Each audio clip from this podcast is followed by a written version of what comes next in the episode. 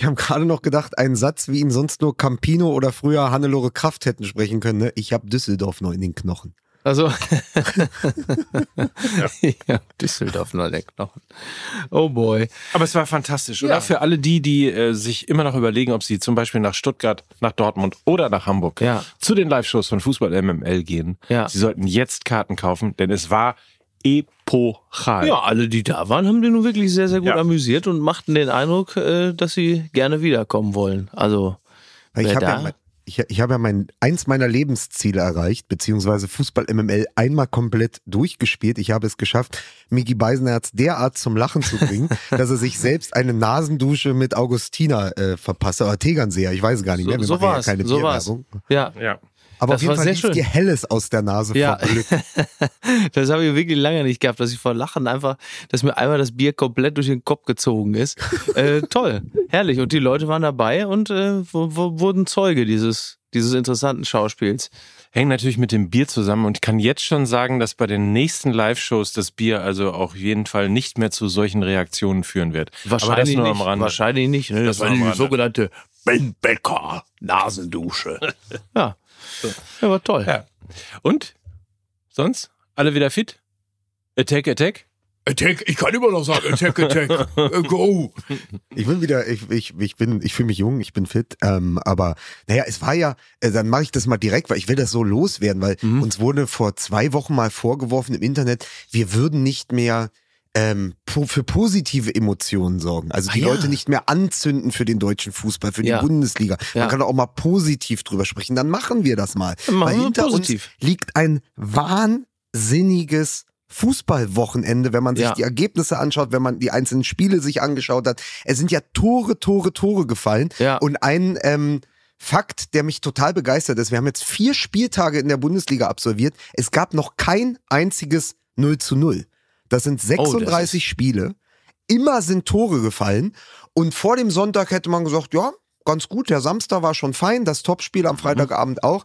Und dann kam noch der Sonntag dazu mit dem ersten Sieg von Heidenheim in der Bundesliga-Geschichte mit einem 4 zu 2 gegen Werder Bremen und dann dieses fantastische 3 zu 3 in Darmstadt. Ja, dein Bruder wird sich gefreut haben, Miki. Oh ja. Es steht früh 2 zu 0 für die, für die Lilien, dann 3 zu 0. Dann gibt es eine, naja, kann man wahrscheinlich auch ein bisschen drüber diskutieren. Es gibt eine rote Karte nach einem Handspiel im Strafraum und dann kippt das Spiel und äh, den Gladbachern gelingt noch der 3 zu 3 Ausgleich. Es sind verrückte Spiele, aber eben nicht nur in der ersten Liga, sondern auch das Topspiel in der zweiten Liga. 4 zu 3. Also ich weiß noch, wir, wir, waren, wir kamen gerade von der Bühne Ja, genau. und haben noch ein paar, haben noch äh, Bücher und Tassen signiert und standen noch, wir gesoffen. ja gut, wir Ach so, haben gesoffen und haben uns dabei Ja. fotografieren lassen. Das ist richtig.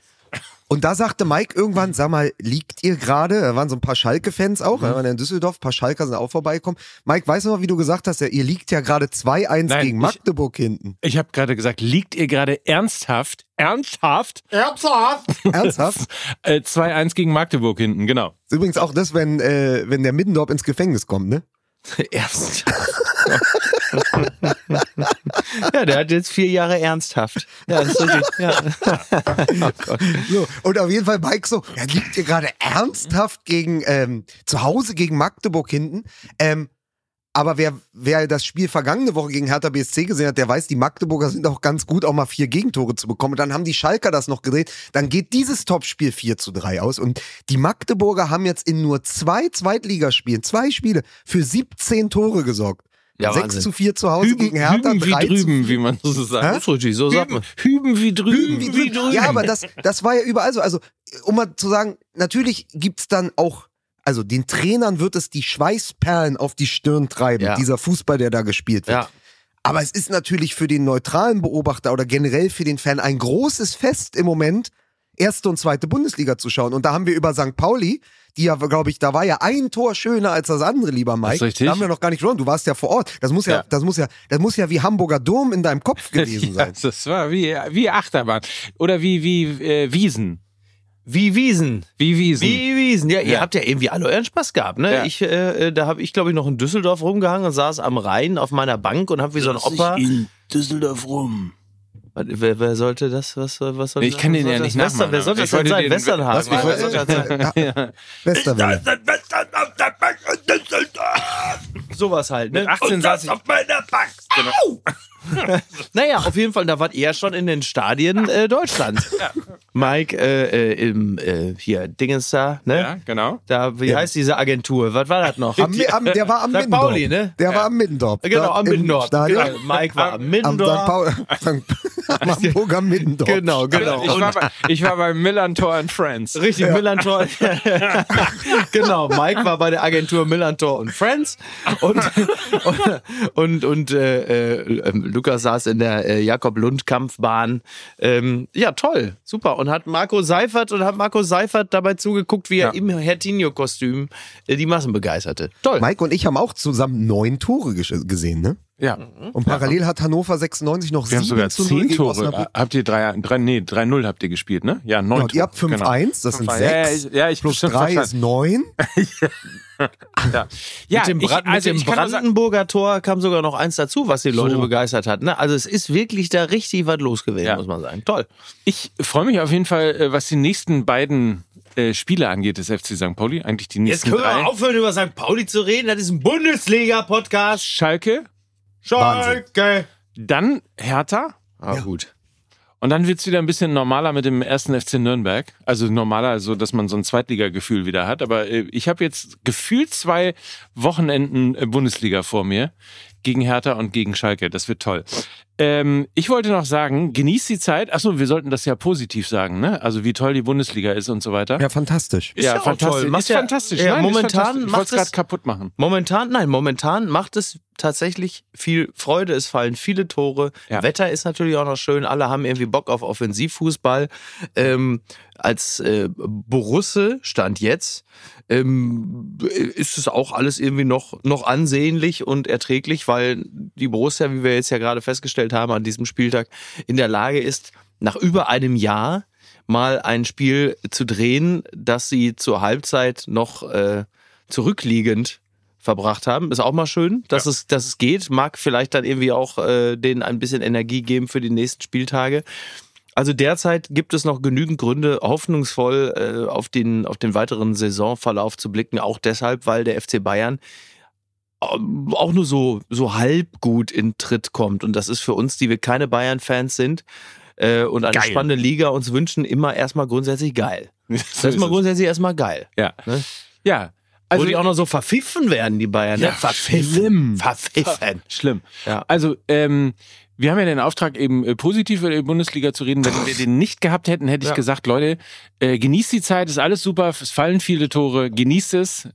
Fußball macht- noch Spaß. Bald beginnen die Vergleiche gegen internationale Top-Teams. Das ist Ah, wahr. da ist es. Ja. Dann sieht die Welt schon wieder Oder anders wie aus. Lothar Matthias sagen, Top-Teams. Top-Teams. Top-Teams. Dann sieht die Welt schon wieder anders aus. Ja, und Ähm, zwar jetzt, ne? Also jetzt Ja. spielt äh, äh, Dortmund spielt äh, in Paris, wenn ich mich nicht irre. ist richtig. Ja. Sogar Bayern gegen schon, ne? Menu Ja. Ja, Bayern gegen und Union in Madrid. Da kann man doch sagen, haben die deutschen Teams Hammerlose erwischt.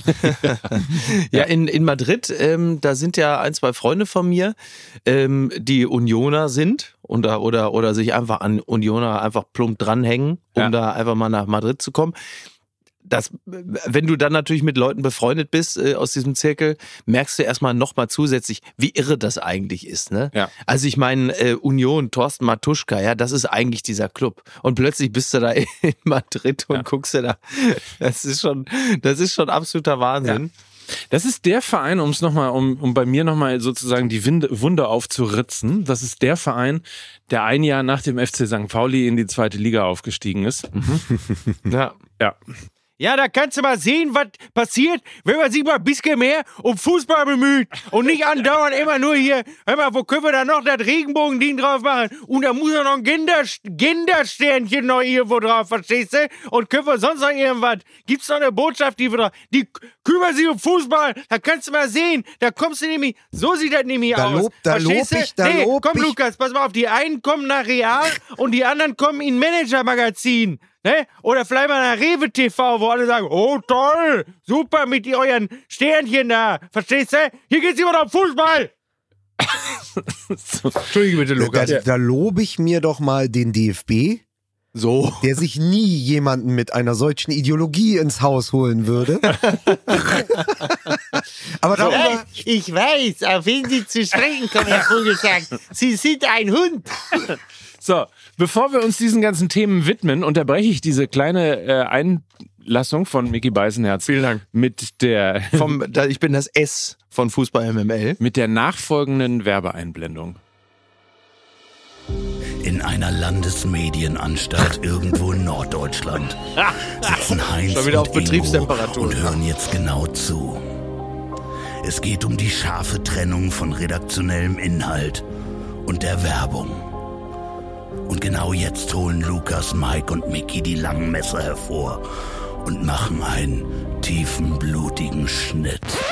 So ist es. Und der Schnitt ist gar nicht so blutig, denn es ist natürlich ein, ich möchte sagen, ein roter Teppich, den wir jetzt ausrollen für unsere Freunde der Flensburger Brauerei.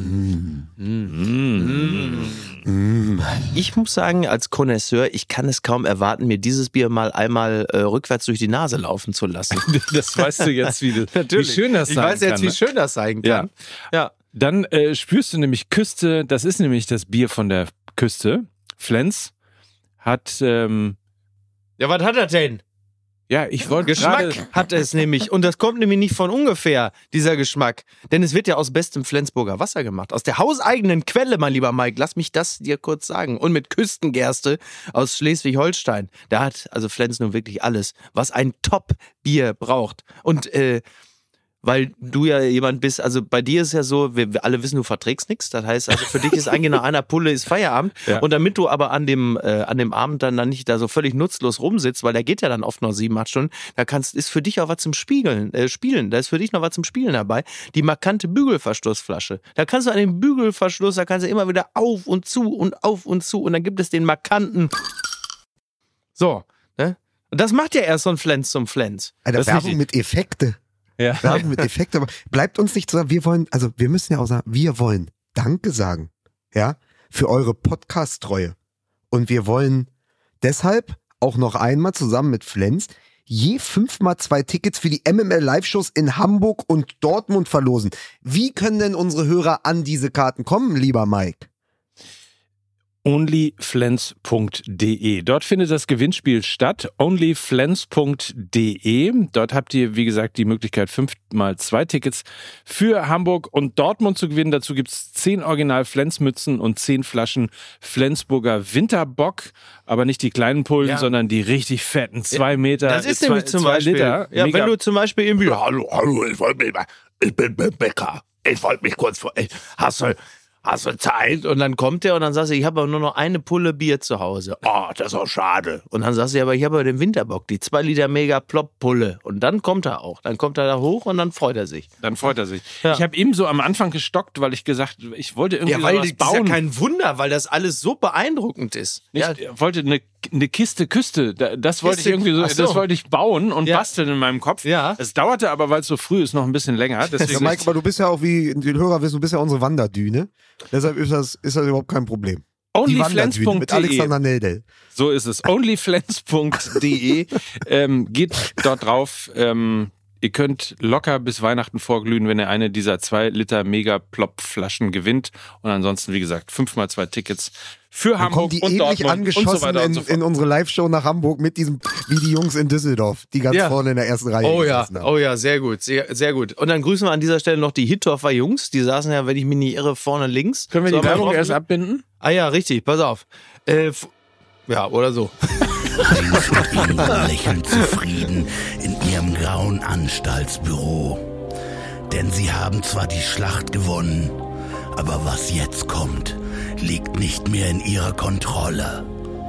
Denn hier endet die Werbung. Unser Mike, du, der hat jetzt ein Haus an der Kiste. Du, der hat, ist ein gemachter Mann. Toll. Nein, wir haben, ja, wir haben ja so viele Leute da kennengelernt in Düsseldorf. Die Hittorfer Jungs, das war so quasi so eine, ja, was ist das, so eine Art Leverkusener Clan, würde ich sagen schon, ne? Eine Clanfamilie? Clanfamilie, ja, so ein Leverkusen.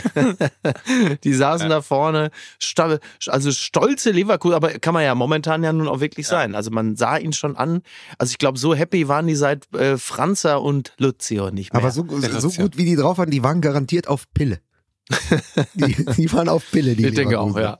Freunde, wenn ihr nichts mehr beizutragen habt, würde ich jetzt also für dieses Bitte, Vorgeplänkel, bitte, ja, würde ich bitte. jetzt einfach mal sagen, wir starten in eine neue Woche, in eine neue Ausgabe mit dem altgedienten und fast schon berühmten Kommando. Musik bitte.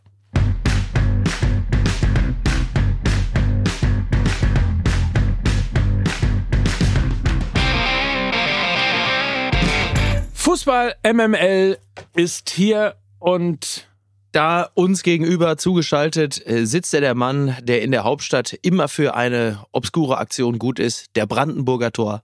Lukas Vogelsang. wir fangen mit Lukas an. Das Ja, ist- Warum denn nicht? Lass doch Ne, mal. doch- sechseinhalb. Jahren Das nennt man Disruption. Wie Fußball LMM. Ist doch geil. geil. Ja, ja. Ja. Dann begrüße ich zu meiner Rechten. Er ist äh, ja, was ist er denn? wunderschön. Das, äh, Der ist danke. wunderschön. Ja, ne, er, ist, er ist auch wieder toll angezogen, Ja, muss ich danke sagen. schön, Also, vielen Dank. Dein Style Ja, macht mich neidisch. könnte, äh, weiß ich nicht, vielleicht ist es Olymp, Mike, weiß man's? Hm, weiß man's. Es ist auf jeden Fall Mickey Beisenherz, so viel ist klar. Grüße ganz herzhaft. Ja, Ich grüße hier auch. ist er. Er war bei St. Pauli. Er ist öfter auch am Tegernsee. Hier ist der Andreas Rettich von Fußball MML. Der König der Scheinheiligen! Ja, hier ist er, der König der Scheinheiligen. Hier ist Mike Nöcker. Vielen, vielen, vielen Dank.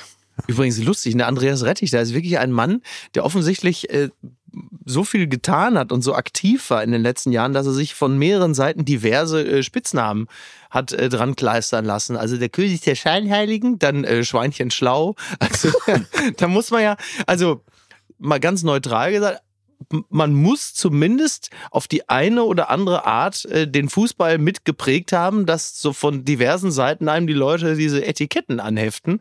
Was ist denn da bloß alles passiert?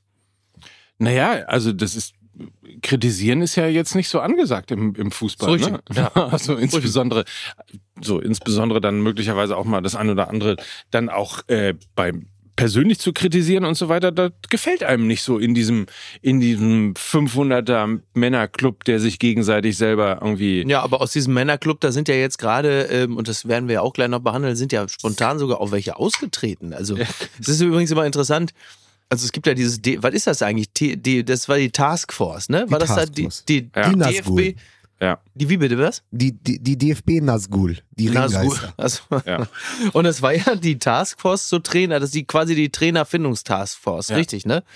Taskforce oder wie, wie es in der Politik heißt, wenn du nicht mehr weiter weißt, gründe einen Arbeitskreis. genau. Naja, und, und, äh, und wie wichtig dieses Gremium war, äh, das hat man, glaube ich, ein bisschen daran bemerkt, als da plötzlich zwei prominente Mitglieder ausgetreten sind, man gar nicht wusste, dass die da drin waren oder dass es das gab, nämlich äh, Oliver Minzlaff und Kalle Rummenigge, also die sympathischen zwei von der Taskforce. Und die haben gesagt, äh, was ist jetzt hier mit Völler? Und so haben wir alles gar nicht mitgekriegt. Wir werden ja gar nicht gefragt. Wir treten jetzt aus. Und dann haben die anderen gesagt, wie? Ihr wart da drin? Deswegen haben wir Ja, auch sie sind ja auch deshalb ausgetreten, weil sie nicht informiert waren.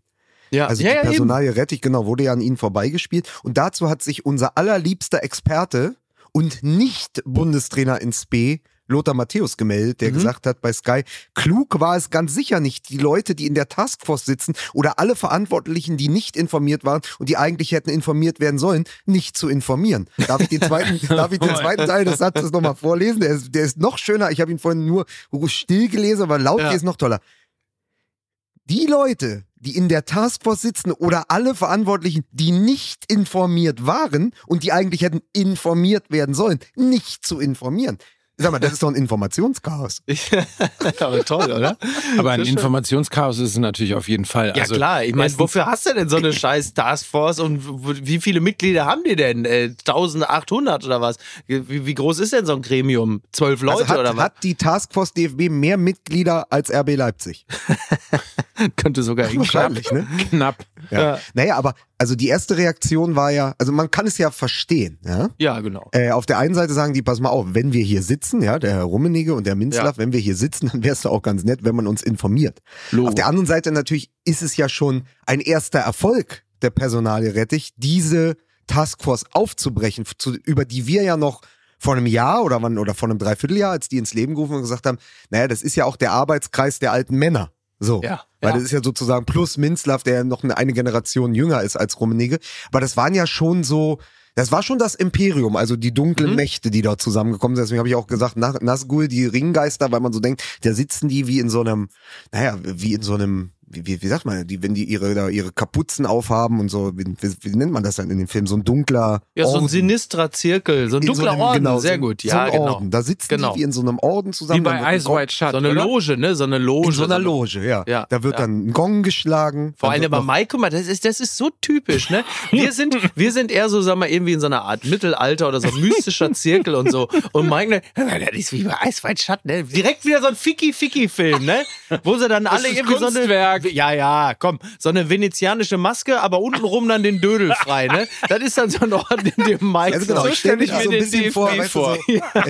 so, äh, die Gesichter, das bisschen, was man von den Gesichtern oder den Kapuzen Ja. sieht, so von Feuer beschienen, Genau. ja, wie bei den Ja. Freimaurern. Ja. Und, und dann wird noch, dann wird noch äh, Und ein bei Lamm den Mike ist unten die untenrum oder Freimaurer. ein, ne? ein mexikanisches Alien wird noch geopfert So. und dann wird über den Trainer befunden. Und wenn zwei von denen dann nicht an die Hand genommen werden von Bernd Neuendorf, dem Mann mit der Brille auf der Glatze, äh, dann sagen die, die gehen. Und gleichzeitig sagt man, ja, aber es ist doch schön, dass dieses Knöcherne, das wir kritisiert haben, auch aufgebrochen wird, Mhm. weil Rettich in seiner Funktion als Andreas Rettich, als Ja. ständiger und steter Kritiker des Hyperkapitalismus, Mhm. dieses ganze, der ja auch im Grunde, der jetzt die Position von Bierhoff besetzt, aber als absoluter Anti-Bierhoff, Ja. gegen 50 plus 1, eben dagegen, dass der Fußball nur rein zur Marke verhandelt wird. So, der kommt dorthin, soll das ein bisschen aufbrechen und die ersten beiden, die gehen ins Minzlaff, der äh, Red Bull-Chef und äh, Rummenigge, der Uhrensohn, das ist doch fantastisch. Ja, ja, wirklich toll, oder? Irgendwie auch naheliegend, dass sie dann natürlich sagen, okay, das ist jetzt vielleicht auch wirklich nicht mehr unsere Veranstaltung. Okay, aber jetzt können wir das Ganze natürlich, äh, also das ist jetzt die fußballromantische Brille, die wir Mhm. jetzt hier aufgesetzt haben, dass Ja. man sagt, ja, hier der Böse von Red Bull Ja. und die Bösen von den Bayern, äh, jetzt sind sie weg, endlich, wir sind befreit, Fußball wieder romantisch, tschüss. So ist es ja nicht. Also so muss man ja jetzt mal, äh, da muss es ja die Geschichte auch ein bisschen chronologisch erzählt werden. Ja. Also erstens, man kann jetzt darüber diskutieren, ähm, Minzlaff ist derjenige, der... Böse. Oh, Entschuldige bitte, Genau. ich habe mich kurz. Genau.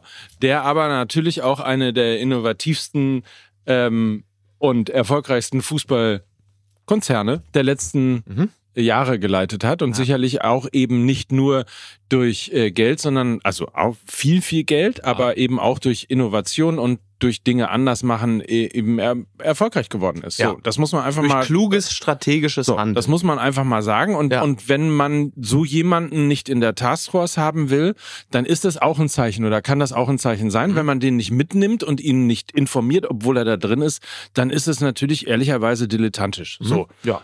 Und das gilt für Karl-Heinz Rummenigge auch, der halt äh, die größten Erfolge des äh, FC Bayern als Vorstandsvorsitzender mitgestaltet hat und äh, zumindest noch einen festen internationalen Fixstern Mhm. im Fußball Ja. repräsentiert. Mhm. So.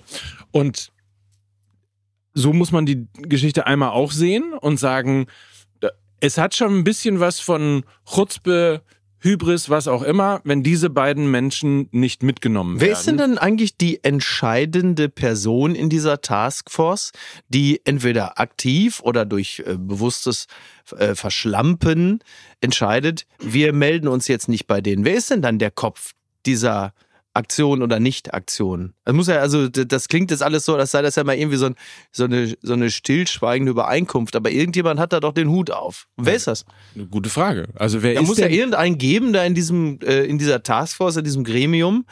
Ähm, also irgendjemand, wer ist denn da noch drin? wer ist denn da? Hans-Joachim Watzke ist, glaube ich, noch drin. Völler? Ne? Rudi Völler. Hm. Und dann noch einer. Und dann war es halt schon, oder was? Und dann war, ich glaube, es waren fünf. Äh, Ist ja. Wenn mein, Ist ja- ich, ich will ich will's hier seit fünf Minuten vorlesen, aber mein Telefon ist mir kaputt gegangen und es Ach so. rollt immer wieder nach oben. Also Ah. ich kann ich kann dir jetzt die echt nordisch SH-Werbung vorlesen, aber nicht äh, nicht die Zusammensetzung der Taskforce. Ja, aber es war doch damals, ich weiß auch noch, wie wir drüber gesprochen haben. Also als wir gehört haben, Minzlaff, ähm, da waren Namen wie Kahn, Völler, Ja. Sammer. Ich glaube, Sammer ist noch Sammer drin. ist dabei. Sag mal, genau. genau. Genau, und das war sozusagen, wo wir gesagt haben, ah, das ist aber eine interessante Zusammensetzung, wenn man in die Zukunft des Fußballs gehen will. Wir haben doch gesagt, da ist niemand um die Ja, so ein 30. Opa, so ein Opa-Gremium. Genau, ne? keine Frau. Ja, So, also wen, welche Gesellschaft soll das abbilden? ja. So, das war ja die Frage damals. Und jetzt sind zwei ausgeschieden und ich finde aber trotzdem, also der Jörg Jakobs, der, äh, Chefredakteur vom Kicker hat ein ganz gutes Bild gewählt. Er hat gesagt, der DFB lässt die Zugbrücke runter und Robin Hood hinein.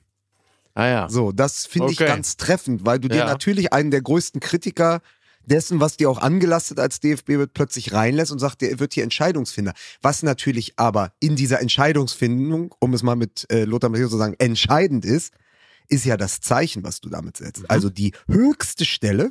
Es gibt ja darunter noch drei Direktoren. Ein, äh, einer ist im Moment von Hannes Wolf besetzt, einer von Rudi Völler und der für den Frauenfußball, der, der ist noch vakant, wie man so schön sagt. So, das heißt aber, der Chef dieser drei Direktoren ist jetzt Andreas Rettich in der Funktion, die vorher Oliver Bierhoff innehat. Das heißt, der ist der Chef von die Chefs. So. So ist es. Und das ist natürlich ein Statement. Und dann hat Micky ja recht. Und das dann an den Gremiumsmitgliedern oder zumindest zwei der acht oder wie viele das sind, äh, dran vorbei zu lancieren und auch im inneren Kreis geheim zu halten, zeigt ja auch nur wieder, wenn du jetzt eine Amazon-Doku machen würdest über, die Leu über das Team hinter dem Team, wäre das mindestens genauso entertaining, weil sich da schon wieder auch alle Spinnefeind sind. Nach vorne, dann kommen sie zusammen zum Sportbild Award Ja, und ja. zum äh, Fußballspruch des Jahres Award und dann wird immer Einigkeit gezeigt, ja. Wir Genau. zeigen Einigkeit nach draußen. Und hinten brodelt's, weil du doch wieder, selbst wenn du sechs oder acht um einen Tisch, wenn du da die Tafelrunde zusammenholst, hast du trotzdem acht Egos, die alle im Zweifel Klar. eine andere Vorstellung haben von dem, wo der DFB hinsegeln sollte in Zukunft. Und ich glaube, das ist das Problem, dass die nicht mit einer Zunge sprechen, nach draußen schon, aber die die Ernennung von Rettich ist doch eine Enttarnung, dass diese Taskforce auch nur wieder eine Ansammlung von Egos war. Oder ist. Ja. Oder es ist dann wirklich so ein, so ein, ich hätte jetzt fast revolvierend gesagt, aber so ein System von 500, äh, und dann sagen wir es mal, von 500 weißen alten Männern, die alle aufeinander aufpassen, äh, so dass da niemand aus diesem System rausfällt. So könnte man es ja auch noch Ja, böse ausdrücken, wenn man äh, daran erinnert, dass diesen Job ja eigentlich Sami Khedira haben sollte, den man sich nicht leisten konnte. Mhm.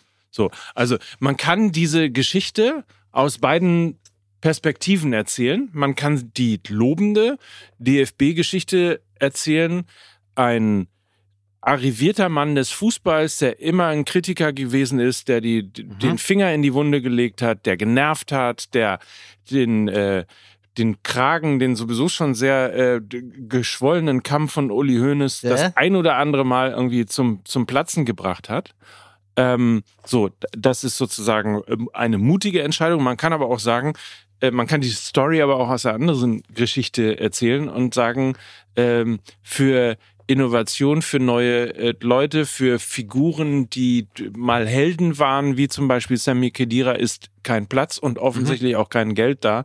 Äh, wen haben wir denn noch? Naja. Ah, Ja, wie gesagt, also um das mal äh, so, so langsam mal abzubinden, also eine Figur wie Rettich da reinzuholen, der so für etwas komplett anderes steht, das ist ja zunächst einmal eigentlich ein guter Impuls. absolut. So, Ja, total. das kann man auf jeden Fall sagen. Das ist eine gute Idee, das Ja. zu machen. Ist auch mutig, weil das eigentlich nicht zu so einem verknöcherten Laden wie dem DFB Genau. passt, sich da jemanden reinzuholen, der für etwas komplett anderes steht.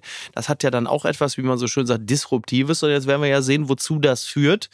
Ähm, Ewald Lienen wird äh, Bundestrainer. ey, ist ja ohne klar. Scheiß. Ja, aber, natürlich, aber da muss klar, man ganz die ganze kurz Zeit sagen, Ewald schon Andreas im Kopf. Rettich ist ja in, in seinem kritischen Geist eigentlich nur die Weiterentwicklung von Ewald Lien, nur dass er schneller zum Punkt kommt. Ja. Also er, er bringt dann die Message auch mal innerhalb von zwei bis drei Sätzen und zwei bis drei Richtig. Minuten rüber. So, Ja. der Vollständigkeit halber. Ich habe jetzt endlich mein Handy im Griff bekommen. So. jetzt stellt euch mal diese Taskforce, die ja damals im im Dezember ihre Arbeit aufgenommen hat, im, äh, am 15.12.2022, stellt euch das mal als Kicker-Mannschaftsfoto vor. So. Mhm. Und, und dann entscheidet gleich, ob dieses Mannschaftsbild, wenn man es sich jetzt anschaut, fast ein Jahr später oder ein Dreivierteljahr später, ob das gut gealtert ist. Neben Rummenigge sind Bayern-Boss Oliver Kahn, so stand es damals in der Zeitung. Mhm. Ja, Neben ja. Rummenigge sind Bayern-Boss Oliver Kahn, Red Bull-CEO Oliver Minzlaff, BVB-Berater Matthias Sammer und der ehemalige Bundestrainer Rudi Völler als Teil der Taskforce geplant. Beraten werden sie von Neuendorf und Joachim Watzke. Die stehen Mhm. ihnen zur Seite. Das sind die Namen. Damals Bayern-Boss Kahn, vorbei. Jupp. Rummenigge, weg. Minzlaff, weg. Äh, Rudi Völler, mittlerweile kurz davor, wieder Bundestrainer zu werden. Da hat sich in diesem Dreivierteljahr auch einiges bewegt. Das hätten die Allerdings. Herrschaften wahrscheinlich selber nicht gedacht. Das ist wahr. Aber Die dann ist ja haben- wirklich auch dann nur haben die ganz gedacht, die kleines- haben gar keine Taskforce mehr. Ja, also genau, die, die löst sie einfach auf. Vielleicht wussten, genau, sie wussten es einfach nicht. Dann hat irgendwie Minzlaff und Rummenigge haben gesagt, wir verlassen die Taskforce und die anderen haben gesagt, was, wir haben eine Taskforce? Ja, aber, Teil, aber das ist doch fantastisch. Teil der Taskforce ist Ex-Bayern-Boss Oliver Kahn, der gerade zur Hospitanz in Saudi-Arabien ist, wie ich Ja. gesehen habe auf Bildern, um Ja. mal zu schauen, wie man es in Zukunft besser machen kann. das ist doch auch großartig. Ja, ja. Ich muss sagen, im Vergleich äh, zum FC Bayern sind sie hier, was die Wahrung der Würde des Menschen und der Rechte angeht, da kann sich der FC Bayern noch einiges abschauen, muss ich sagen. Jetzt, um, um aber wirklich diesen Komplex mal zuzumachen, Nationalmannschaft, aber zumindest noch mal eine Frage, weil sich ja schon wieder seit Samstagabend in Düsseldorf Dinge entwickelt haben. Stefan Kunz steht kurz vor dem Aus als Nationaltrainer der Türkei. Glaubt ihr nur aufgrund dessen, dass die türkische Nationalmannschaft gerade nicht so performt, wie sie vielleicht sollte? Oder weil da vielleicht doch der DFB angeklopft und gesagt hat, man, Stefan Kunz, also wenn es Horst Rubesch nicht macht, Ja, ja. dann ist ja, äh, dann ist ja eigentlich Stefan Kunz, die Säge, natürlich Ja. eigentlich äh, die, die nächstbessere. Genau, Lösung. interessant ist es ja, äh, wie, wie sich so das, ähm, der Marktwert von Kunst sich entwickelt hat. Denn hätte man vor einem Jahr oder anderthalb gesagt, wer soll denn ähm, Hansi Flick nachfolgen? Da war, oder auch als es darum ging, ich glaube sogar noch, wer Jogi Löw nachfolgen soll, da war ja Stefan Kunz eigentlich auch eine, ein Name, der so häufig gehandelt wurde, weil Europameister mit der U21, äh, guter Typ, gute Ansprache, irgendwie, man mag den auch. ähm, Kennt das Business. Kennt das Business? Und dann hat er ist er natürlich erstmal darüber, dass er in der Türkei war, dann auch so ein bisschen aus dem Radar so so ein bisschen verschwunden vom Radar und hat jetzt klar, ne, wenn es dann irgendwo, also man man sieht jemanden nicht regelmäßig und dann hört man nur so nebenbei, es läuft halt nicht so richtig gut, dann sinkt automatisch auch ein bisschen so das das Interesse an so jemandem. Und jetzt ist er wieder oder erscheint wieder verfügbar, ist aber nicht mehr ganz so heiß, wie er damals war, als er gerade U21 Europameister geworden ist. Ja. Aber er ist eigentlich nach wie vor immer noch ein guter, ich weiß das, weiß das Wort eigentlich, ne, der Türsteher zwischen Wunsch und Wirklichkeit, aber er ist grundsätzlich eine gute Option auf das Amt des Bundestrainers, Klammer auf, wenn die zwei, drei anderen Optionen aus den unterschiedlichsten Gründen nicht in Frage kommen. Ich habe einen Gedanken dazu. Äh, man, man sah das ja in Dortmund, wie sehr das Publikum Rudi Völler zu Füßen lag. Ja. Das war ja der Rudi-Effekt. Genau. So, Rudi Völler, Rudi International ist einer der größten Stürmer in der Geschichte äh, Deutschlands. So, das ist ja auch dieses, ist ja das Vermächtnis, ist ja das, was er auch als Spieler geleistet hat, dann natürlich auch noch als Trainer, aber Ja. was ihm immer auch sozusagen ähm, die Kabine eingebracht hat. Also die Spieler standen dort und haben gesagt, das ist ja der Rudi. Das Mhm. ist der Weltmeister von 1990, das ist einer der besten Stürmer. Da haben wir sofort Respekt.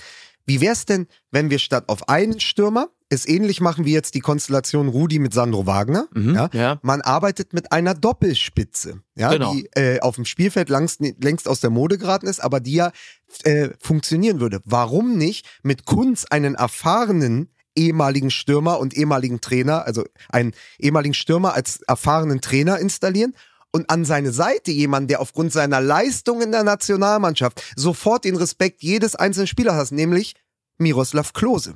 Oh, auch gut. Die K und K-Dynastie Ja. Kunz und Klose. Kunz ist sozusagen so die Rudi Völler-Figur, nur ein bisschen jünger. Und Klose ist die Sandro Wagner-Figur, nur mit deutlich größeren Meriten. Weil er ist der Rekordtorschütze der Nationalmannschaft. Er, Gut, ist ja. der, er ist Weltmeister 2014. Er ist immer einer, der vorangegangen ist. Er hat noch nicht so dieses Övre. Er ist ja auch bei seiner ersten Station in Österreich gescheitert. Aber zusammen mit Kunz, der die Titel gewonnen hat, und der den DFB kennt, plus Miroslav Klose, diese Doppelspitze, dieser Doppelsturm als Bundestrainer, der würde sofort das Land und auch die Kabine hinter sich vereinen. Kann ich mir gut vorstellen. Ich habe lediglich keine Ahnung, ähm, was für eine Art der Ansprache Klose hat. Ich habe hab da wirklich gar kein Gefühl, weil der ist mir natürlich nicht als großer Rhetoriker in Erinnerung und hatte auch nie das Gefühl, dass er jetzt ähm, also Aber wenn wir jetzt von Trainern auch noch Rhetorik verlangen. Ja. da können wir Dann den Rhetorik, können wir Land dicht machen.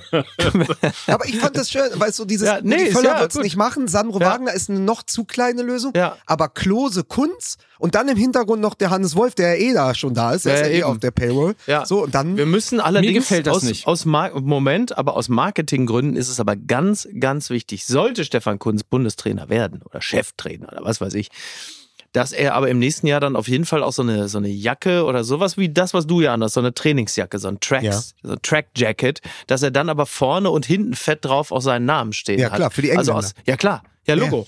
Ja, also das musst du, das muss Ja. das Merch leisten können, weil Ja. sonst ist wirklich, das ist eine ver verschenkte Gelegenheit. Ja, aber- Auf perfekt. einem Deutschland-Trikot. ja. Oben als Direktor, aber oben als Direktor Sport rette ich die Nervensäge Ja. und als Bundestrainer Kunst die Säge. Also wäre doch perfekt. Ja, eigentlich da sägen ja, wir uns aber- einmal durchs Turnier. Aber Mike ist nicht überzeugt. Nein, Ich bin da- nicht, ich bin nicht überzeugt, weil mir, mir sind mir sind die Lösungen zu klein. Also mir ist auch das Anspruchsdenken irgendwo zu klein. Ich finde auch, ich habe eine schwierige und ich weiß schon, dass ich mich jetzt so ein bisschen auf dünnes Eis bewege, auf, auf dünnem Eis bewege. Das ist mir schon klar. Aber ich habe so ein bisschen eine Schwierigkeit damit, dass wir auf der einen Seite den Job des Nationaltrainers besetzen müssen, also der sozusagen, der in ja dem eigentlichen Anspruchs halten, uns wieder zum Weltmeister, zum Europameister und so weiter und so fort machen sollte. Und wir greifen immer nach ähm, nach, nach Figuren oder nach Namen, die auf ihren letzten Stationen oder in ihrer letzten Station nicht erfolgreich gewesen sind. Mhm. Julian Nagelsmann entlassen bei Bayern. Man war nicht zufrieden mit seiner Arbeit. ja. Er hat äh, Naja, wahnsinnig und man war nicht zufrieden mit seiner Arbeit und zuvorderst, es war gerade Tuchel-frei. Das ist ja, spielt eine, ja. Ja. spielt eine ganz große Ja, Rolle. aber es hat trotzdem auch nicht die äh, Ergebnisse gegeben, die man sich gewünscht hat. Ja. Also D- Double wäre eigentlich irgendwie das Mindeste gewesen. Ja. In der Champions League hätte er weiterkommen müssen und so weiter und so fort. Man war mit seiner Performance nicht zufrieden. In der Türkei war man mit der Performance von Stefan Kunz nicht zufrieden, weil Ja. man sich nicht für die WM in Katar qualifiziert hat. Ähm, so, und, und das sind alles so Dinge, die da sind wir wieder bei diesen, bei diesen 500 Menschen, die sich sozusagen gegenseitig Jobs äh, zuschustern im, Ja. im Sport. Mir ist es zu wenig. Ich hätte gerne, Aber wer soll's denn dann sein? Also, ne, weil du, also, weil jeder hat ja eine gewisse Vita in äh, eine, eine längere ich- oder kürzere. ich mag, ich mag den Gedanken Louis van Gaal. Ich frage mich, warum wir nicht über Zinedine Zidane äh, diskutieren. Nur mal um den, um, um den Namen reinzuholen. Man kann ihn ja mal fragen. Ich meine, das ist jemand, ähm, äh, nicht nur Weltfußballer, äh, Champions League-Sieger, auch als Trainer, hat, äh, hat, jetzt kann man auch wieder sagen, letzte Station auch nicht so gut gelaufen. Aber irgendwie habe ich so das Gefühl, da ist das Regal eine Nummer höher. Ich aber bei da, muss sofort, so- da muss ich sofort ein, einschreiten, weil Van Gaal oder auch früher Arsene Wenger sind deshalb Optionen, weil sie Deutsch sprechen. ja, genau. Weil ich glaube, du kannst keinen ausländischen Trainer, egal wie groß er ist als Legende, jetzt in die Kabine der Nationalmannschaft setzen. Und es gibt auch noch sozusagen eine Sprachbarriere. Du brauchst einen Übersetzer. Also du brauchst, wie damals bei Rehagel, bei den Griechen, du brauchst den Übersetzer, damit es funktioniert. Sie Aber dann leuchtet natürlich, Englisch. aber du, du hast dieses Lost in Translation. Ja, das ist ja, das ist ja einfach deshalb eine Begrifflichkeit, weil es eben passieren kann. Und wenn der dann auf Französisch äh, erzählt und dann muss es noch ins Deutsche übersetzt werden oder man spricht plötzlich Englisch, da geht immer was verloren. Äh, Sven Goran Eriksson bei England, das ging, weil der als Schwede natürlich perfekt Englisch sprach. Da war einfach Amtssprache Englisch, da hat sich nichts verändert, ja. Aber welche Nation leistet sich denn einen ausländischen Trainer, der dann auch? Saudi-Arabien. Saudi-Arabien. Saudi-Arabien. Natürlich. aber auch, äh, ich weiß auch gar nicht, auf welcher Sprache die da miteinander sprechen, Man Mancini, aber ähm, Wieso nee, China also das, doch auch, ich glaube oder? deshalb, also wa- was? China doch auch, oder? China, der Chinese. Weißt du überhaupt nicht, was ist denn Die haben da? doch auch keinen, keinen chinesischen Weiß Nationaltrainer. keine Ahnung, Ja, wer- so. gibt, glaube ich, 40 andere natürlich Beispiele, hat, aber natürlich hat Weißt du, mit Otto Südkorea, natürlich hat Südkorea auch Jürgen Klinsmann im Moment, aber auch die werden sich auf Englisch verständigen. Du würdest ja dazu, dafür sorgen, dass sie dann, die Legende der Franzosen, auf Englisch mit der deutschen Kabine sprechen muss. Es, es, Ja, also, ich werde wahnsinnig. Das muss man sich mal anhören, wie hier geredet wird, ja. Ich, und da sagen sie alle, Uli, red dich auf. Du musst aufpassen, dein Blutdruck. Was, jetzt habe ich schon, Van Gaal, was hat der uns beim FC Bayern, hat er uns genervt. Ich war kurz davor, dass man mir Infusion legen muss. Dann sage ich, okay, bitteschön, ja. Dann kommt der nächste hier, der Herr, äh, der, der, der Söger und kommt mit Zidane. Das ist ein Franzose. Der kann doch nicht die deutsche National, unser Heiligtum. Bitte, was lassen wir denn für Leute jetzt hier rein? Ein Franzose für die deutsche Nationalmannschaft. Zidane. Also, das ist ja unglaublich. Und niemand stoppt ihn. Trommelrevolver. die große, ich glaube, die große Lösung, die es aber nicht geben würde, einfach auch aus den letzten Generationen heraus, wäre, du stellst da Schweinsteiger und Lahm hin. Also so, das wäre, weißt du, von den Namen. Ich meine nicht explizit diese beiden Figuren, weil das als Traineramt Ja, ja. nicht funktioniert. Aber du bräuchtest ja, wenn du in die Vergangenheit guckst, Klinsmann als der. Klinsmann Der war Klinsmann.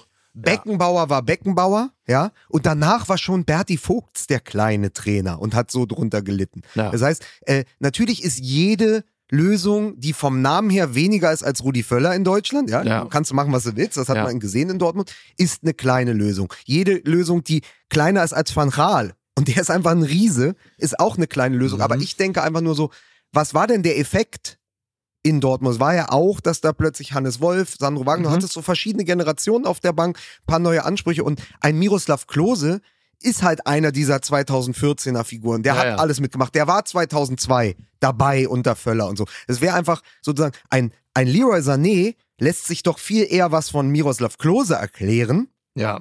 Als jetzt zum Beispiel nur von Stefan Kunz alleine oder von Ralf Hasenhüttel oder von Ralf Rangnick, weil er einfach sagt, ach scheiße, mit dem Klose bin ich ja selber groß geworden. Mhm. Den hatte ich im Zweifel als Poster an der Wand hängen, der, dessen Trikot habe ich getragen, als wir draußen im Käfig gekickt haben. Das ist halt, das ist der Ja, Effekt. M- Was denn eigentlich mit Sami Khedira?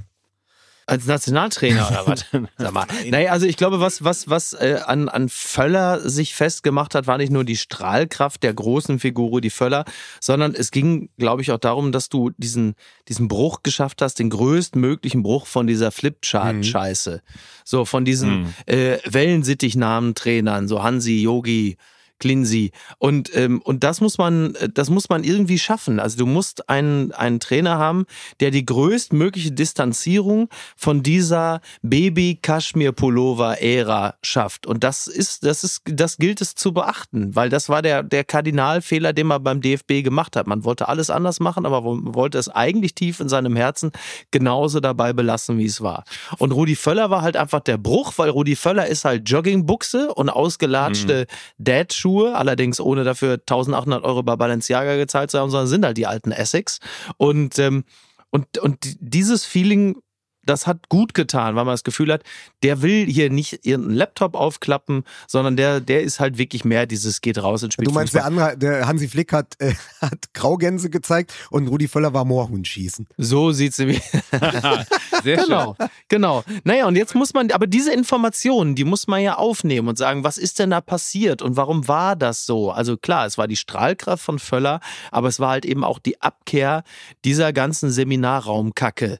Und und diese Infos musst du ja nehmen, wenn du sagst, okay, was für einen Trainer oder Trainergespann suchen wir uns, dass dieses, das den Gegentrend einleitet, dessen, des, des Trendes, der einfach offenkundig am Ende seiner Erzählung angekommen ist. Das bedeutet ja, das, was du gerade sagst, ist, dass der Fußballfan fremdelt mit dieser neuen Generation von Trainern. Ja, nicht nur der Fan, vor allen Dingen auch der Spieler, also die Nationalspieler. Darum geht's ja in erster Linie. Das, was die Spieler dann ausleben auf dem Platz, das schafft die Rückkopplung mit den Fans, wie wir in Paris ähm, beziehungsweise in Dortmund ja gesehen haben. Und da muss man halt gucken, wer erfüllt das? Also welche Kriterien werden da erfüllt? Und äh, klar, du hast natürlich Tradition und Moderne, wenn du ähm, Klose als, als Brückentier quasi mit reinnimmst. Plus, wer ist dann die Nummer eins? Wer wäre das? Ist es Kunz? Weil Kunz ist natürlich auch viel, auch, also trotz, also er ist natürlich wirklich ein guter Mann, würde ich sagen, aber er ist halt eben auch ein bisschen, bisschen Yogi, bisschen Hansi ist er halt eben auch, weil er auch schon Teil dieses Zirkels war. Ist er dann wirklich der richtige Mann? Wer wäre es sonst? Also wir liebäugeln ja sehr stark mit Van Gaal, Ja, der, der ist halt einfach nichts davon. Der ist genau das Gegenteil.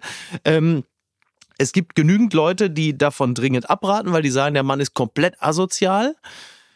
Ich bin trotzdem nach wie vor Fan dieser Idee. der, also du hast ja gerade im Grunde genommen ähm, ein flammendes Plädoyer für Jürgen Klopp gehalten, weil das ist ja. gut, ja, Naja, das- aber nein, nein, nein, aber jetzt mal, bevor ihr jetzt hier, äh, aber das ist ja tatsächlich Ja. der einzige der neuen Generation an Trainern, der es geschafft hat, volksnah zu sein, Mhm. Trotzdem Innovationen zuzulassen, trotzdem einen Stil zu finden, der nicht mehr Mhm. mit dem alten Peter Neururer und sonst wie ich äh, Ja, ja. und sonst welchen irgendwie was zu tun hat, sondern gänzlich neu ist.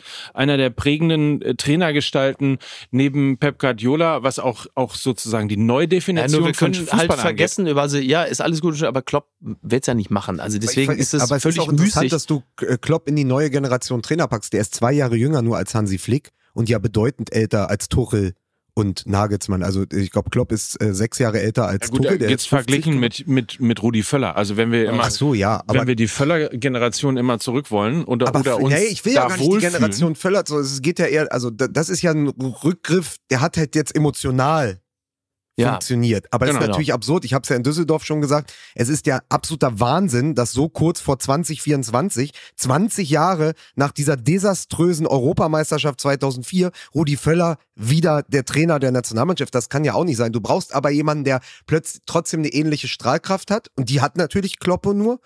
Und du brauchst aber jemanden, der irgendwie auch die, die, die Spieler in ihrem Spielersein Ja, versteht. genau. Und deswegen fand ich ja das, ich fand das eine schöne Geschichte, dass Sandro Wagner da auf der Bank saß. Ja, Ja, das und stimmt. ich habe einfach nur gedacht, wer ist denn, wer ist denn auch, sozusagen, wer, wer kann in diese Lücke Sandro Wagner stechen, Mhm. aber hat mehr zu, mehr vorzuzeigen. Ja. Also hat mehr, da, da sind wir dann wieder beim Punkt Sidan. Sidan kommt in der Kabine und ist halt Sidan, der zwei Tore im WM-Finale 98 geschossen hat. Ja, Miroslav Klose ist dieser Weltmeister. Dann hat Miki natürlich recht und jetzt siehst du, wie schwer das ist. Wir wären auch keine gute Taskforce. Weil er natürlich sagt, ja, aber Miroslav Klose hat im Zweifel keine Ansprache. Das ist halt der, der, wahrscheinlich der stillste Mensch der Welt. So der, ist der, er mir zumindest lieber also, eher die Hütchen und stellt Kann die ja, Spieler du, im Strafraum. Vielleicht stellt er sich als jemand heraus, der einfach äh, privat ein fantastisches Comedy-Programm hat und er ist plötzlich der Ricky Gervais vom DFB. Wer weiß das denn? Aber er ist mir als solcher noch nicht aufgefallen. Mike, ich helfe dir mal kurz hier diese Flasche Aber da zu seht ihr, öffnen. wie schwer das ist. Und deswegen sollten wir das, weil wir werden uns damit auch noch über die nächsten Wochen beschäftigen, aber wir sollten das dringend zumachen, weil wir natürlich auch so, Ja. so viel Bundesliga hatten und weil wir natürlich in einer Woche gerade aufzeichnen, wo die Bundesliga wieder gegen die internationale Konkurrenz antritt. Genau. Deshalb würde ich doch mal direkt sagen, weil wir gerade über Trainer sprechen, gehen wir doch mal ins Topspiel vom Freitag. Ist das nicht gerade das geilste Trainerduell seit Klopp gegen Guardiola? Xabi Alonso gegen Tuchel, die sich da gegenüberstehen. Tuchel, der vorher in der Pressekonferenz sagt, er war vom Spieler Xabi Alonso immer so beeindruckt, das hat ihn als Trainer beeinflusst. Also der Spieler Xabi hat ihm als Trainer viel, viel beigebracht. Und dann steht da Xabi Lo- Alonso gegenüber. Das ist für mich wirklich das, das beste und spannendste Trainerduell seit Guardiola Klopp. Die Bundesliga hat wieder ein Duell auf der Trainerbank. Bayern gegen Bayer, Xabi Alonso gegen Thomas Tuchel. Also, gefällt mir, den Gedanken habe ich in der Form noch nicht gesehen, gefällt mir extrem gut. Ich habe fast so ein bisschen, ich hatte eher so die Vibes, das ist so ein alleiniger Kampf von Xabi Alonso oder der, Alle- wir, wir beobachten Xabi Alonso bei seinem Weg nach ganz, ganz oben. Mhm. Also wir sind quasi live dabei Ja, ähm, und sehen Woche für Woche, wie ein Welttrainer entsteht. Ja. So, da, also das ist ein ähnlicher Ansatz wie, wie das, was du gerade äh, gesagt hast, Lukas. Aber ich finde es noch viel, viel mehr fokussiert auf Alonso, ähm, weil das äh, einfach, also wie der sich, wie der, man muss ja mal überlegen, wie der angefangen hat bei Wolfsburg. Also du siehst Woche für Woche wirklich wie, wie, wie ein, ja. wie ein Trainertalent sozusagen aufsteht, groß wird, erfolgreich wird. man hat ihm da ja auch, also das war ja auch strategisch von ihm wirklich äh, gut geplant. Also ich glaube nicht, dass er jetzt eine strategische Karriereplanung hat. Aber um als Trainer zu wachsen und seine, seine Veranlagung voll auszubilden, ist natürlich ähm, sich einen Verein wie Leverkusen zu suchen, eine denkbar gute Idee. Das heißt, du holst dir äh, in einer starken Liga, guckst du dich um. Also wenn wir jetzt mal davon ausgehen, Alonso hat das alles proaktiv betrieben und nicht umgekehrt, dass man nicht ausgewählt wird, sondern man wählt ja auch selber aus. Ist er der Auserwählte? Er ist der Auserwählte. Und dann hat er ähm, sich in einer starken Liga, das ist die Bundesliga ja noch, einen äh, guten Club ausgesucht mit einem guten äh, Spieler, wie sagt man so schön, Spielermaterial mit viel Potenzial, auch mit äh, finanziellem Potenzial und hat genau geguckt, wo kann ich aus welchem Verein, aus welchen Spielern kann ich was machen, wo kann ich mich entfalten, wo ist auch der mediale Druck nicht so hoch. Also Leverkusen ist ja eine, ist ja eine Stadt nicht wie, nicht wie München und auch nicht wie Berlin oder Köln, ähm, sondern Leverkusen fliegt ja doch immer noch ein Stück weit unterm Radar und die Erwartungshaltung ist da auch nicht so extrem. Die wollen, ähm, weil sie das in der Tradition so verankert haben, guten Fußball spielen und guten Fußball sehen. Sie würden auch gerne Champions League spielen, aber es ist jetzt kein absolutes Muss. Und da hinzugehen und da als Trainer wirklich extremen Einfluss zu haben, offensichtlich auch mit einer, mit einem Sportvorstand, der dich auch gestalten lässt und dir nicht einfach irgendwelche Leute vorsetzt und dann sagt er, du musst damit klarkommen. Also das war auch schon extrem klug ausgewählt zu sagen, ich gehe nach Leverkusen, weil da kann ich, kann ich mein Potenzial als Trainer ausschöpfen und entfalten und da dann auch wachsen, ähnlich wie andere Spieler ja auch. Also wie so ein Daniel Carvajal oder so kam ja auch mal als Spieler Ja. nach Leverkusen und konnte dann ähm, dort wachsen und dann zu Real gehen und so. Also das ist schon, das ist schon wirklich alles sehr, sehr schlau, was da passiert ist. Gleiches wird ja auch bei Xabi Alonso zumindest gemunkelt, dass er da wächst und irgendwann zu Real geht. Das weil ist ja- natürlich, weil das genau. natürlich der vorgezeichnete Weg ist. Ja. Außer die Bayern entscheiden sich dann irgendwann für ihn. Ja. Ähm, kurze Oder Nachfrage Liverpool. nur, äh, Mike, weil ich es nicht verstanden habe. Du hast gesagt, bei Wolfsburg? Ich habe mich vertan. Dann, Also- okay, dann ist dann, weil ich Wobei habe auch wirklich überlegt. Ich irritiert dachte, war, war ja, also, also, Ja. Ja, ich war auch, ich war auch also er ist ja aus irritiert. der zweiten Mannschaft von Real Sociedad San Sebastian zu Leverkusen gekommen. Ja, ich habe mich vertan, weil ich meine, er sei mal in Wolfsburg auch gehandelt In Gladbach wurde er mal gehandelt. worden. Okay, dann war, nein, ich habe mich Ja, vertan. ich habe gedacht, vielleicht mein, dachtest du, meintest du eine Hospitanz oder so. Das kann ja sein. Man kann ja da viel, viel mitnehmen in Wolfsburg. Aber nee, also nein, er er- wurde, er wurde ja mal, er wurde mal in Ja, Gladbach ja. gehandelt. Er wurde beziehungsweise sogar schon als Gladbach-Trainer wurde er ja schon äh, mehr oder weniger verkündet. Ich nehme jetzt einfach mal an, das, Das hat, das, äh, das genau. hat wahrscheinlich So. äh, Plättigol verkündet, als er äh, wieder in irgendeiner Knödelhütte äh, den äh, Geburtstag seines Vaters verpasst hat, als er unten an der Toilette da einen Balken Empfang hatte.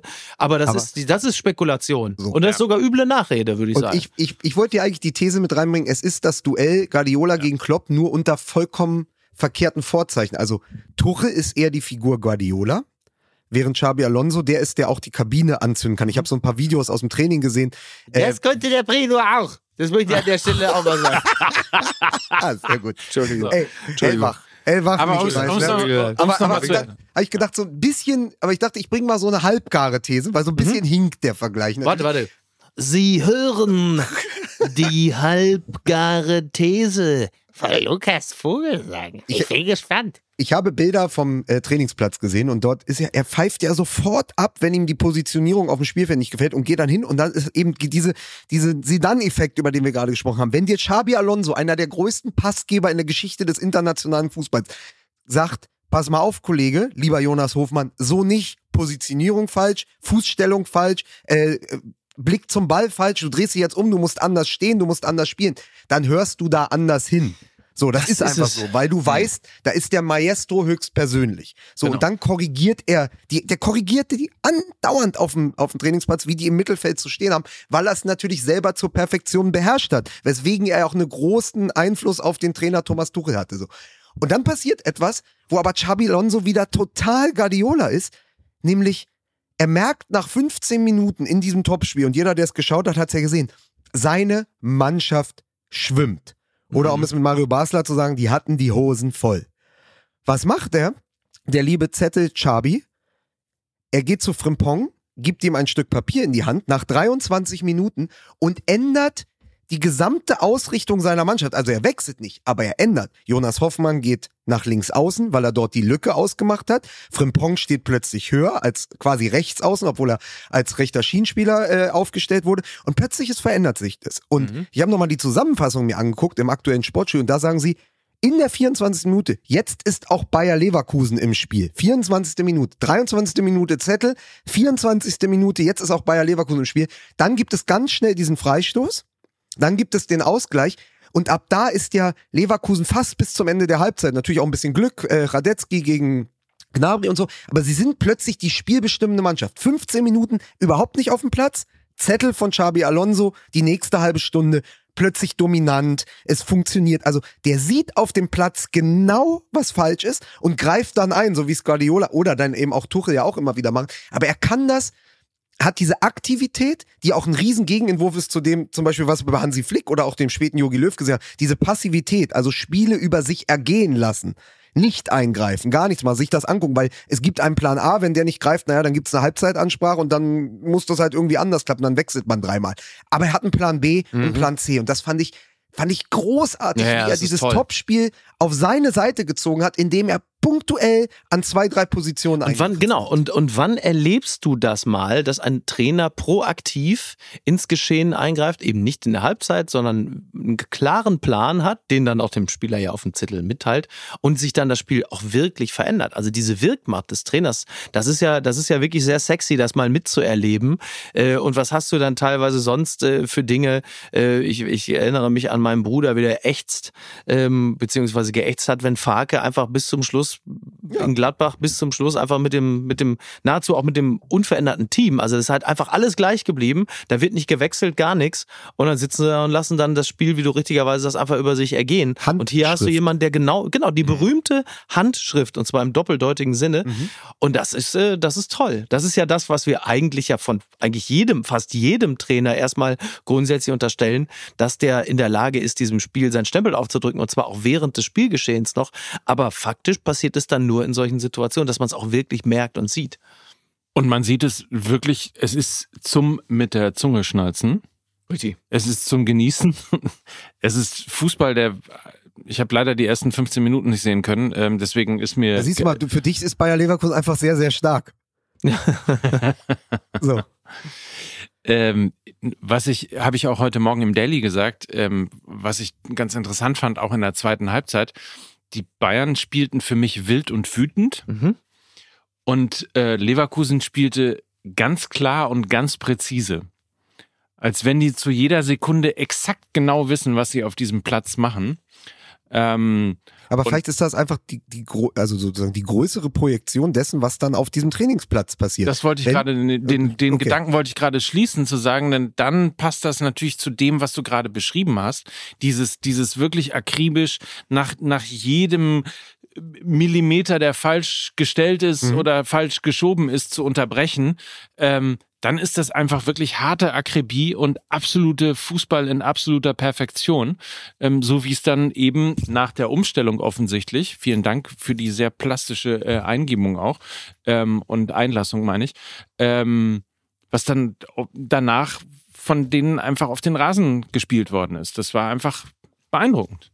Kann man nicht anders sagen. Und deswegen, deswegen war ich auch so dabei, dass ich gesagt habe, eher es ist die, es ist die, es ist nicht das Duell Tuchel gegen Alonso, sondern eher es ist die, ja, wir beobachten gerade das Entstehen eines Welttrainers. Ja, und gleichzeitig hast du aber natürlich dieses Duell, weil Ja, wenn wir sagen, Bayer ist, also Bayer ist der größte Konkurrent wahrscheinlich in dieser Saison, dann hast du am Ende ja, es gibt ja noch ein Rückspiel und vielleicht treffen sie sich noch im Pokal. Ja. Äh, so, du hast Chabi gegen Tuchel und vor allen Dingen all das, all die Prädikate, die wir gerade dem Spiel der Leverkusener verliehen haben, ist ja eigentlich Tuchelball. Also Tuchel, der Ja. immer sich dadurch ausgezeichnet, dass er eben eingreift, dass er ein absoluter Pedant ist. Erinnert euch an das, an das Video aus Mainz, ne? Ja, ja. Der das überhaupt nicht duldet, wenn da einer sein eigenes Ding Ja, spielt. nur jetzt kommt natürlich die Psychologie äh, und die Meriten wieder ins Spiel, die wir ja gerade im Zusammenhang mit dem Nationaltrainer ja auch schon angeführt haben. Es ist halt ein Unterschied, ob da äh, jemand ist wie Tuchel, äh, der halt ein, ein, ja, ein erfahrener Trainer ist, ähm, der da auf dem Feld immer wieder eingreift, immer wieder stört, immer wieder nervt, oder ob da halt einfach ein Weltstar ist, Ja. von dem du weißt, der hat mit, äh, mit Liverpool, der hat mit Real Madrid, der hat mit der spanischen Nationalmannschaft alles geholt und Mit diesen Bayern Spiel fünf Titel. Genau. So, und äh, ja, auch noch, stimmt, bei Ja. Bayern war der ja auch noch, habe ich völlig vergessen. So, und dann hast du nämlich, der Unterschied ist, bei Tuchel hast du als Spieler tendenziell das Gefühl, wenn der andauernd da reinkommt und korrigiert, denkst du als Spieler, meine Fresse, was ist das ein Idiot? Über den Trainer. Wenn Alonso immer wieder eingreift bei dir, denkst du, mein Gott, was bin ich ein Idiot? Das ist ein Riesenunterschied. Das ist der kleine und feine Unterschied zwischen Lackaffe und Leitwolf. So sieht's, ja, aber so ist es. So ist es, weil du natürlich so jemandem mit, mit dem Ruf eines Xabi Alonso, dann hast du als Spieler, weil du einen, natürlich hast du einen riesen Respekt vor dem, weil du seine Karriere entweder im Fernsehen oder auf der Playstation verfolgt hast. Aber du weißt natürlich, wenn der kommt und dich immer wieder korrigiert, dann neigst du doch tendenziell eher dazu, dich selber kritisch zu überprüfen und nicht diesen unglaublich nervigen Trainer mit den Flamingo-Beinen, der alle zwei Minuten ankommt und sagt, du musst dich da einstellen, du musst dich da einstellen. Ähm, das, ich glaube, das ist, das, das ist der zentrale Wesenskern äh, dieses Unterschiedes zwischen diesen beiden Trainern. Womit ich nicht sagen will, dass, dass Tuchel mit seiner Methode erfolglos ist und erfolglos sein wird. Das ist es dann natürlich nicht. Aber warum Alonso mit seiner Art des Tuchel ähnlichen Nervens erfolgreich sein wird. Das hat einfach maßgeblich damit zu tun, dass niemand auf dem Feld jemals hinterfragen wird, ob er Ahnung vom Fußball hat oder nicht und warum er da so nervt. Während wir hier gerade das neue Bayern gegen Dortmund hochstilisieren, also Bayern gegen Bayer äh, als Nachfolger von äh, Bayern Mhm. gegen BVB, müssen wir, Entschuldigung, müssen wir natürlich noch erwähnen, dass im, im, im Schatten sozusagen, im Windschatten dessen, ähm, ja auch äh, der Trainer Rose noch eine möglicherweise entscheidende Rolle irgendwie auch in diesem Jahr in der Bundesliga hier spielen könnte. Also RB Leipzig ja auch Mhm. fantastischen Fußball spielt. Also nur um es mal gesagt zu haben, der, der Statistik Ja, halber. die haben ja. die Augsburger vor allen Dingen in der ersten Hälfte nach allen Regeln der Kunst zerlegt, obwohl zwei ihrer besten, nämlich Olmo und auch Scheschko, der als äh, Joker ja zweimal gegen Union getroffen hatte in der Vorwoche, gefehlt haben. Also Mhm. Olmo, der sozusagen der Spiritus Rector dieser neuen Offensive ist, weil er auch Ja. schon lange da ist, fehlt. Scheschko spielt nicht von Anfang an, aber dann haben sie halt mit Openda und dem alten Recken Forsberg und Paulsen immer noch genug Power da vorne und natürlich äh, Xavi Simons oder Simmons, wie auch immer er ausgesprochen wird, ne, ist der ist ja der ist ja der Bonifaz äh, von äh, von RB Leipzig, aber äh, Xavi Simons, der eine der wirklich ein eine Attraktion dieser neuen Saison ist jetzt schon auch was das Scoreboard angeht, aber da kann im Moment jeder vorne jede Position spielen. Dann rückt der Forsberg nach, dann rückt der Pause nach, der Openda liefert eh ab. Neun Neuzugänge und man hat gesagt, na, vielleicht, vielleicht braucht diese Offensive ein bisschen, um sich zu finden. Aber die Neuzugänge funktionieren, das System RB Leipzig funktioniert, äh, die Taktik, äh, Rose als Trainer es funktioniert. Ich glaube, die Süddeutsche hat geschrieben, sie fegen durch die Liga, dass einem Angst und Bange werden kann, Mhm. weil sie einfach auch diese Ausfälle kompensieren können. Ein Timo Werner spielt gar keine Rolle, der sitzt Tja. der sitzt einfach auf der Bank, weil er da dort keinen Platz hat. Also der Kader funktioniert und die Leipziger können ja froh sein, dass alle über Alonso sprechen und über Tuchel und Harry Kane, Ja, die klar. ganz in Ruhe sich da ihren Meisterschaftsanwärter zusammenbauen können. Ja. Der auch, und da muss man einfach sagen, der ja auch zum Spektakel dieser Liga beiträgt. Das ist Ja, ganz, absolut. ganz, ganz wunderbar. Äh, wen ich nicht unter den Tisch fallen lassen würde, weil sie auch jetzt ähm, Union in die erste kleine Krise, so kurz vor dem Spiel gegen Madrid, in die erste kleine Krise geschossen haben, sind die Wolfsburger. Mit Alonso Nico- als Trainer, ne? das ist Mit. Alonso als Trainer ähm, Ja. oder wie wir ihn in Berlin-Wedding nennen, Nico Kovac, Ja. ähm, der auf jeden Fall äh, auch einen hervorragenden Kader verwalten darf und jetzt auch den passenden Fußball gefunden hat und mit Jonas Wind ja einen der Stürmer dieser Saison. Also der war jetzt an allen sechs Wolfsburger Treffern beteiligt. Hat fünf Ähm, gemacht, ne? Was? Ich glaube, er hat fünf gemacht, eins Ja. vorgelegt oder vier gemacht? Ja, nee, fünf glaub, gemacht, fünf hat eins er gemacht, vorgelegt. Also da ist ja viel passiert. Union jetzt äh, das erste Mal seit langer Zeit, oder zumindest ich mich erinnern kann, zweimal in Folge verloren. Aber Mhm. die Wolfsburger sind extrem gut drauf. Äh, die Dortmunder natürlich, wo die alten Herren es geregelt haben, also zweimal. Ja, toll. Ja. Zweimal Mats Hummels, der jetzt in 16 aufeinanderfolgenden Saisons in der Bundesliga ein Tor geschossen hat. Reus, der dann noch reinkam als, äh, als, ähm, als Joker und wo man auch gesagt hat, wenn der jetzt trifft, sagte der Kommentator noch, dann haben wir aber auch wieder eine Geschichte. Und dann traf er natürlich gegen die Freiburger, was auch ein richtiger Schritt in die richtige Richtung war. Also viel Spektakel, viele Geschichten im Moment, die sehr, sehr spannend ist. Und natürlich, du hast zwischen dem siebten und dem zweiten, jetzt habe ich es extra mir rausgeschaut nochmal, ich habe es mir auch rausgeschrieben, einen Screenshot gemacht hier von der, von der Tabelle. Du hast zwischen dem siebten, ja, habe ich ja sogar recht gehabt, zwischen dem siebten Dortmund und dem ersten Leverkusen nur zwei Punkte. Und das ist, es ist noch früh in der Saison, aber das ist natürlich gut. Es liegt eng zusammen. Die Hoffenheimer spielen eine Rolle, die Stuttgarter mit Girassi. Acht Tore nach vier Spielen hat es, glaube glaub ich, auch lange nicht gegeben. Äh, da, da, da ist viel geboten gerade in der Bundesliga, weil wir immer so kritisch waren und so die Euphorie ist Ja, gerechtfertigt. es macht, es macht gerade Ja. macht gerade viel Freude, es ist vielversprechend und äh, Girassi oder wie Lothar Matthäus ja gesagt hat, äh, statt 100 Millionen auszugeben, das wäre einer für die Bayern. ja, klar.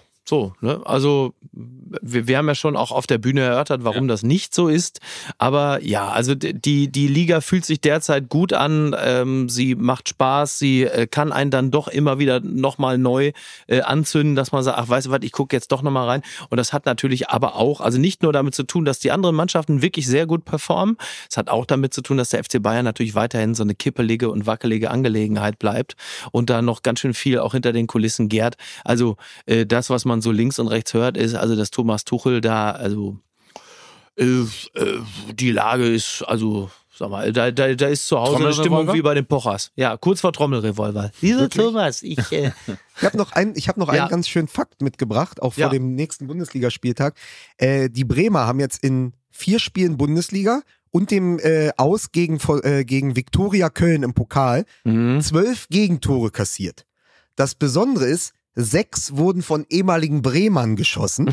auch jetzt gegen Heidenheim, äh, drei Stück wieder. Und das Tolle ist, ratet mal, gegen wen sie am Wochenende spielen. Gegen Köln. Mit Davy Selke. Und Ah. ja, das ist halt eine schöne kleine Geschichte. Davy Ja. Selke, der kann da zwei Buden machen, dann salutiert er, dann freuen sich genau. im Das Weserstadion. ist doch super. Sehr schön. Ist Übrigens- herrlich, ja.